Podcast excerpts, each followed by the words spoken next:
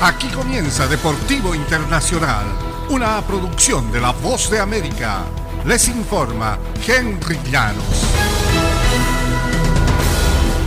En el ambiente del béisbol internacional, el gobierno estadounidense permitirá que los peloteros cubanos que militan en las grandes ligas representen a la isla en el Clásico Mundial de Béisbol que se realizará el próximo año. La decisión anunciada el sábado en un comunicado de la Federación Cubana de Béisbol representaría un paso relevante para que el equipo de la isla vuelva a destacarse en un certamen internacional. Las grandes ligas confirmaron que Estados Unidos otorgó la licencia a la Federación Cubana de Béisbol. Ello allanaría el camino para castros de las mayores como José Abreu, Jordan Álvarez, Randy Arozarena, Joan Moncada y Luis Robert jugarán por Cuba en el Clásico Mundial que se realizará en marzo si es que aceptan una potencial invitación.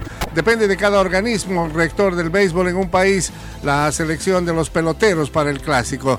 Las nóminas definitivas de 30 integrantes se darán a conocer el 7 de febrero para el torneo que arranca el 8 de marzo de 2023 con un duelo entre Cuba y Holanda en eh, Taiwán.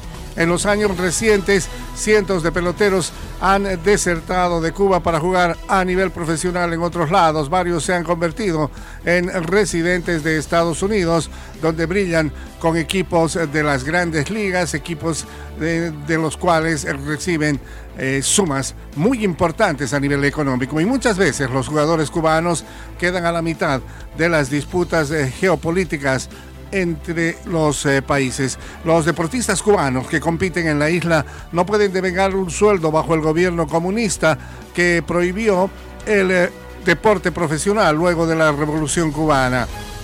Las viejas sanciones impuestas por Estados Unidos hacen prácticamente imposible para los cubanos jugar de manera profesional para equipos de las mayores sin desertar. E históricamente Cuba no ha permitido que sus peloteros desertores vuelvan a la selección nacional. Estas deserciones pasaron la factura al desempeño de Cuba en las competiciones internacionales de béisbol.